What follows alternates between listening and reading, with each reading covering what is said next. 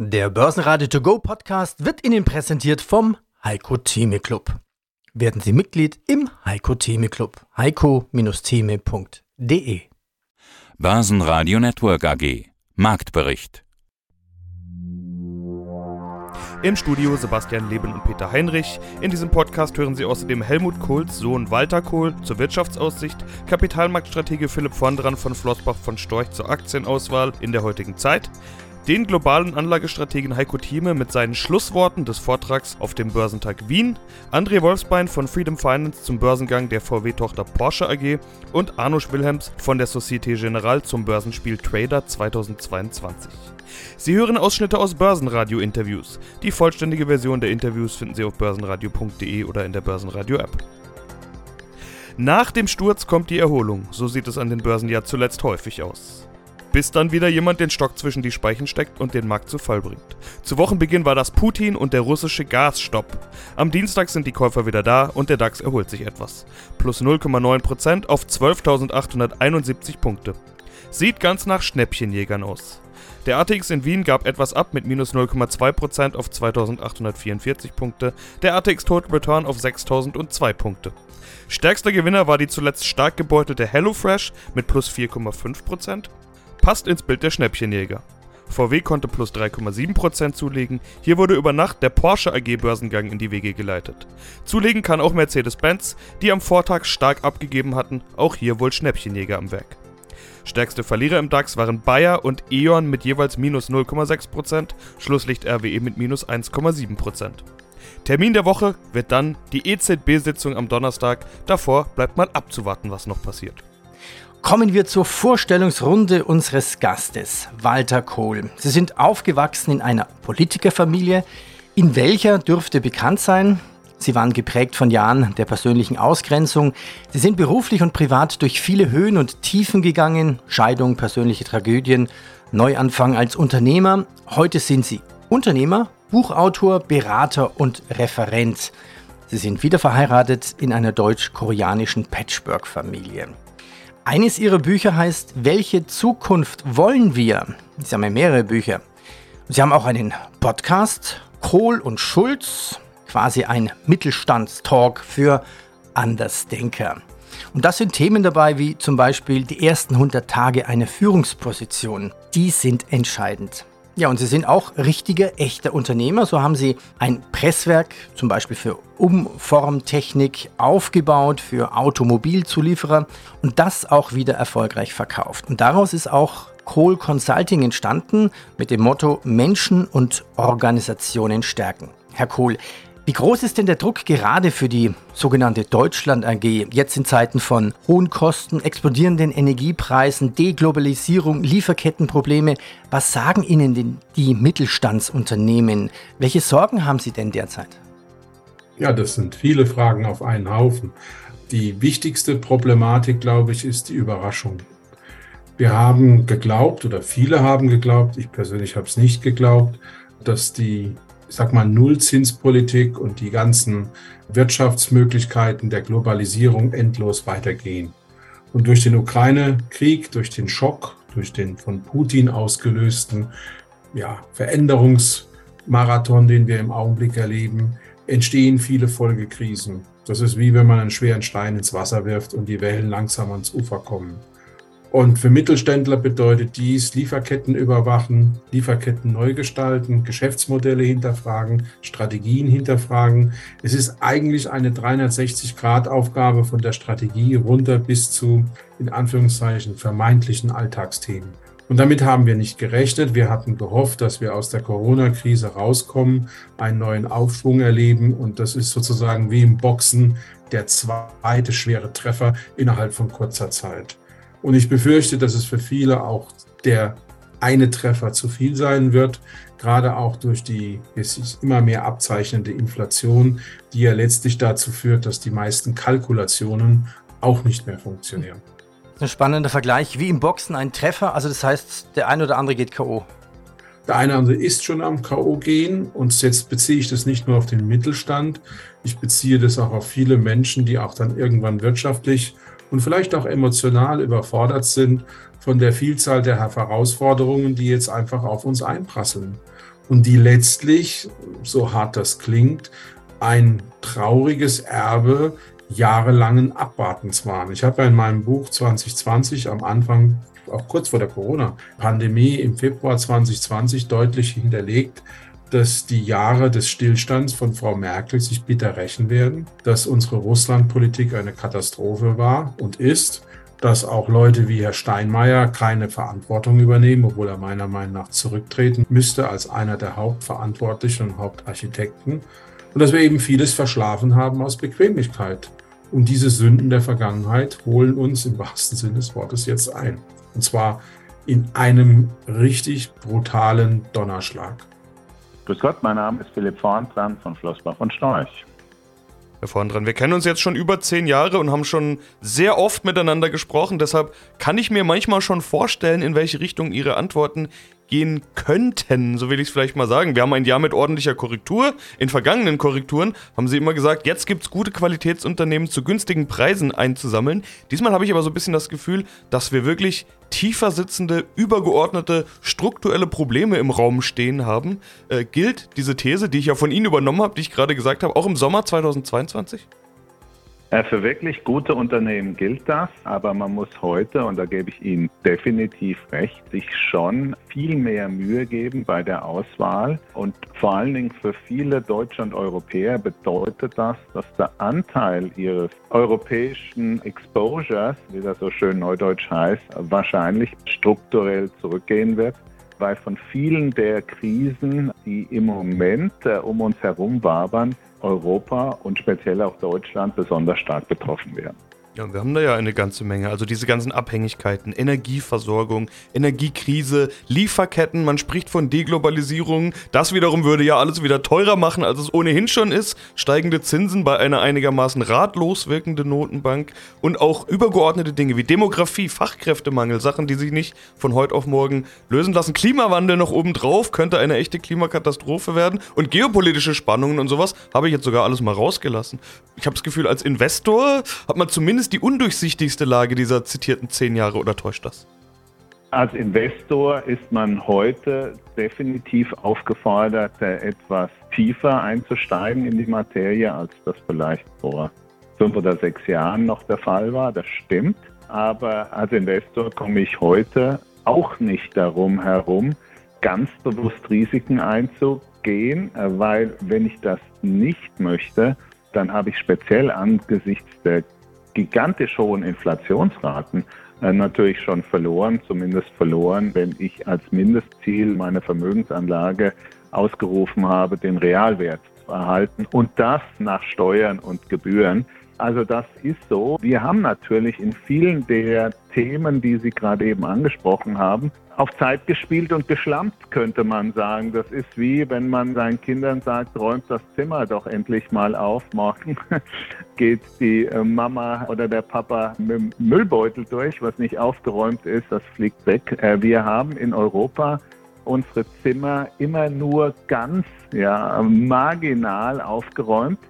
Wir haben einen Arbeitskräftemangel, weil wir uns es nicht eingestanden haben, dass wir ein Einwanderungsgesetz brauchen. Wir haben Energieabhängigkeiten, weil wir immer versucht haben, die einfachste und billigste Lösung jenseits der Kernkraft zu wählen. Wir haben politische Abhängigkeiten in vielen Dimensionen und gerade auch das Thema Deglobalisierung ist natürlich eines, das speziell das Geschäftsmodell vieler deutscher Unternehmen mit Fragezeichen versieht. Also Sie haben völlig recht und es wird täglich schwerer, den puren Realwerterhalt zu erreichen, mit den 0,2 Prozent auf dem Festgeldkonto und selbst den 1,6 Prozent auf der zehnjährigen Bundesanleihe wird mir das definitiv nicht gelingen. Heiko Thieme, globaler Anlagestratege. Herzlichen Dank für die Fragerunde. Jetzt eine ganz nur eine. Also du, du, da, dein Abschluss noch, ne? Ganz noch nicht rausgehen, das Wichtigste überhaupt. 28 Sekunden. Und, und, und warte mal kurz. Ich, ich habe gemerkt, die ersten fünf Reihen schreiben ganz wild mit bei den Empfehlungen, bei deinen Strategien. Ja, und wer, wer mehr wissen will vom Heiko, es gibt ja diesen Club, der heißt heiko-time.club. Also Sie sehen die Webseite hier nochmal aufgeschrieben. Die Domain heißt am Ende .club. Also heiko-time, das kann man sich merken und dann .club.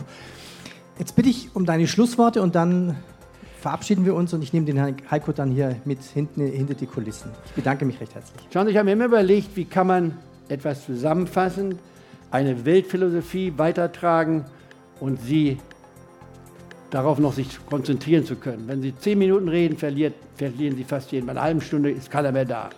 Ich habe es jetzt geschafft, ich werde es nicht ganz schaffen, aber normalerweise kann ich jetzt in weniger als 30 Sekunden Ihnen mein Weltbild zeigen, was für Sie und für uns alle revolutionär wäre. Sind Sie bereit? Knapp 30 Sekunden. Das sind ungefähr sieben oder acht Punkte. Erster Punkt, ganz oben stehen, Toleranz. Respektiere jeden. Zweiter Punkt, Abschaffung und Legalisierung der Drogenszene bringt 10 Billionen ein. Wenn wir die Drogenkartelle kaputt machen und Sie können an jeder Apotheke Ihre Drogen kaufen, was Sie wollen, sparen wir 10 Billionen. Das ist eine Menge Geld. Das dritte, bedingungslose Grundgehalt für jeden. Brauchen nie zu arbeiten, kriegen immer Geld vom Staat, ungefähr 1000 Euro im Monat. Schimpfen Sie nicht, ist besser, wir brauchen nichts, uns um die Menschen mehr zu kümmern. Die kümmern sich selber, haben ein Dach über dem Kopf, wenn sie zweit leben, können sich auch eine Wohnung leisten, nicht in Wien, aber außerhalb von Wiens. Und genügend zu essen haben sie auch. Sie brauchen also nichts, sich zu schämen, dass Menschen hungern. Vierter Fall, freie Erziehung für jeden. Fünfter Fall, freie medizinische Versorgung für jeden. Nächster Fall, Einkommenssteuer wird reduziert auf maximal 20 Prozent für jeden, egal ob sie eine Milliarde verdienen oder 100.000 Euro oder eine Million Euro. Okay? Ich habe das bedingungslose Grundgehalt, wer es nicht schafft, die anderen zahlen 20 Prozent, aber nicht mehr. Ein ganz wichtiger Satz, den Sie haben. Und jetzt kommt der letzte Satz.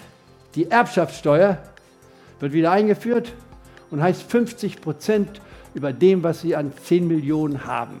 Warum? Weil kein Mensch mehr als 10 Millionen richtig für sich allein verdienen kann. Da hat die Gesellschaft ihm mitgeholfen. Und die Gesellschaft ist ein stiller Partner. Und damit sind 50 Prozent gerechtfertigt. Wer Milliardär ist und hat zwei Kinder, der muss seinen Kindern sagen, ich habe eine gute und eine schlechte Nachricht.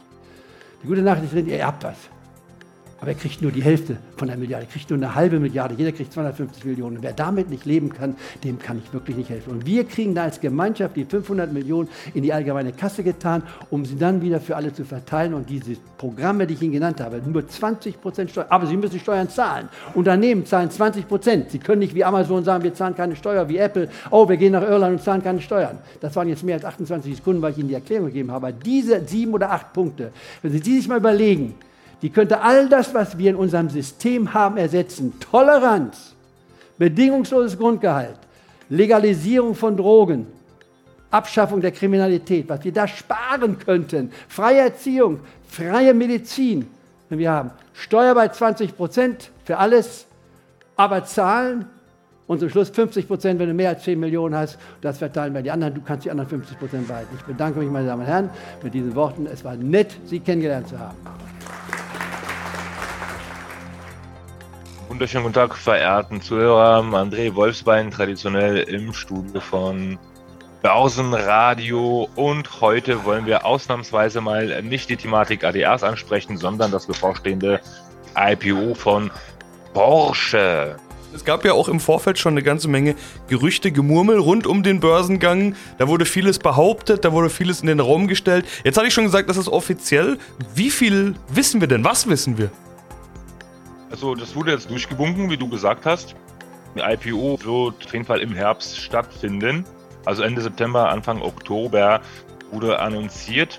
Was kann ich dir sonst so, so, so, so also eine Zahl kann, kann ich vielleicht noch ergänzen. Ich habe gelesen, 60 Milliarden Euro soll das Ganze wert sein und wäre damit der größte deutsche Börsengang des Jahres. Also da ich 60 und 85 Milliarden ist die Bewertung, wobei äh, viele Analysten davon ausgehen, dass bei normalen Rahmenbedingungen, also wenn wir jetzt keinen Krieg hätten und keine restriktive ähm, Leistungspolitik seitens der Amerikaner, hätte die Bewertung locker zwischen 80 und 100 Milliarden Euro sein können. Und trotzdem genau. wird es jetzt durchgewunken. Da kann man schon mal fragen, warum dieser Börsengang 60 bis 85 Milliarden ist natürlich auch eine Menge Geld. Braucht VW dieses Geld oder warum dieser Börsengang jetzt?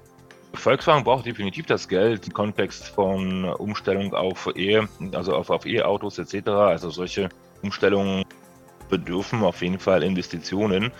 Und solche E-Autos-Sparte aufzubauen, ist sehr kostspielig. Also da müssen ja auch die Produktionsprozesse umgestellt werden, auch die Lieferketten umgedacht werden. Also das ist auf jeden Fall sehr kostspielig. Und ich meine, Porsche verdient gut. Ja, also Freund von mir hatte ich einen Porsche bestellt und müsste jetzt irgendwie eineinhalb Jahre darauf warten. Ja, also der ist ein Fan von BVB. Von daher müsste alles im schwarzen Leder sein mit gelben Nähten. Und darauf hat er ziemlich lange gewartet. Also die Auftragsbücher bei Porsche sind mehr als voll. Porsche macht auf jeden Fall äh, gutes Geld und auch gute Umsätze. Ja, dann sprechen wir aber trotzdem mal noch über das Timing. Noch diesen Herbst mitten rein in dieses schlechte Marktumfeld. Andere ja, Börsengänge werden verschoben, werden abgesagt. Warum macht VW das trotzdem? Also man hat auch ein bisschen das ja. Gefühl, keine Ahnung, der neue Vorstand soll gleich mal was vorzuweisen haben oder genau. was denkst du, woran liegt's? genau. Wahrscheinlich ist das tatsächlich der neue Vorstand, der da ein bisschen unter Zugzwang ist. Ja, weil angekündigt wurden ja die Börsenpläne noch von den alten VW-Chefs, also von Herbert Dies. Umsetzen würde sich sein Nachfolger, also der den Konzern seit Anfang September lenkt. Ja, ja also ich glaube, dass der Nachfolger der Blume auf jeden Fall im Zugzwang geraten ist. Der muss jetzt liefern, der muss jetzt was zeigen. Nicht zuletzt Mitspracherecht. Ja, muss auch überdacht werden von den äh, jeweiligen Großaktionären. Ja, also sprich Pech und Porsche. Arno Schwillems, Zertifikate-Experte bei der Societe Generale und in diesem Jahr Spielleiter beim Online-Börsenspiel Trader 2022. Und wer sich so richtig austoben, ausprobieren möchte, dafür gibt es ja jetzt dann auch das Börsenspiel. Wie funktioniert's? Ich kann mich anmelden, das ist kostenfrei, das wissen wir schon. Mit welcher virtuellen Summe starte ich denn? Ja, so anmelden kann man sich unter www.trader-börsenspiel.de und dann bekommt man zwei Depots, fiktives Startkapital 100.000 Euro und kann acht Wochen lang unter realen Bedingungen an der Börse sich messen. Es gibt insgesamt Preise für mehr als 100.000 Euro zu gewinnen. Also man gewinnt nicht nur Erfahrung, sondern kann auch echte Preise gewinnen. Und am Ende lade ich natürlich alle herzlich ein, Fehler zu machen, weil jeden Fehler, den man im Börsenspiel macht, aus dem lernt man hoffentlich was und macht ihn nicht in der Realität, denn in der Realität kostet er echtes Geld. Im Börsenspiel ist er kostenlos, kostenfrei. Also insofern kann man Erfahrung sammeln und das ist, denke ich, wichtig und deswegen freut es uns, dass wir das Börsenspiel dieses Jahr wieder machen. Es startet am 5. September morgens um 8. Okay, dann kann es losgehen. Wie lange geht's? Insgesamt acht Wochen bis zum 28. Oktober. Und bis dahin wird festgestellt, wer den höchsten Depotwert hat. Der gewinnt nämlich einen Jaguar F-Pace im Wert von mehr als 80.000 Euro. Wir haben aber auch Preise, die wochenweise vergeben werden. Also jeder, der in der jeweiligen Woche der Beste ist von der prozentualen Performance, bekommt 2.222 Euro verliehen. Und so ein bisschen den olympischen Gedanken zu unterstützen, verlosen wir auch jede Woche ein iPhone 13 von Apple. Unabhängig vom Erfolg im Spiel und ein iPhone gibt es sogar schon noch bevor das Spiel startet. Dazu muss man sich einfach nur anmelden. Wir verlosen nämlich ein iPhone schon für alle diejenigen, die sich bis zum 4. September 2022 angemeldet haben, schon bevor das Spiel überhaupt startet. Okay, also genügend Motivation. Gibt es das noch? Ich weiß, in den letzten Jahren gab es so eine Art Reset-Knopf. Das heißt, wenn es total schief geht, kann ich mein Depot resetten? Ja, das haben wir auch dieses Jahr beibehalten. Wir machen das Börsenspiel ja zum 20. Mal. Wir haben ein Jubiläum seit 20 Jahren. Da ist natürlich viel passiert, wenn ich mich auch zurückerinnere an die ersten Jahre. Aber in diesem Jahr gibt es auch wieder die Möglichkeit, das Depot zurückzusetzen. Jedes seiner zwei Depots kann man einmal pro Woche auf den Startwert von 100.000 Euro zurücksetzen. Eine Funktion, die sich der eine oder andere in der Realität auch wünschen würde. Mhm. Ja, ich kenne da auch so ein paar, die sich das wünschen würden.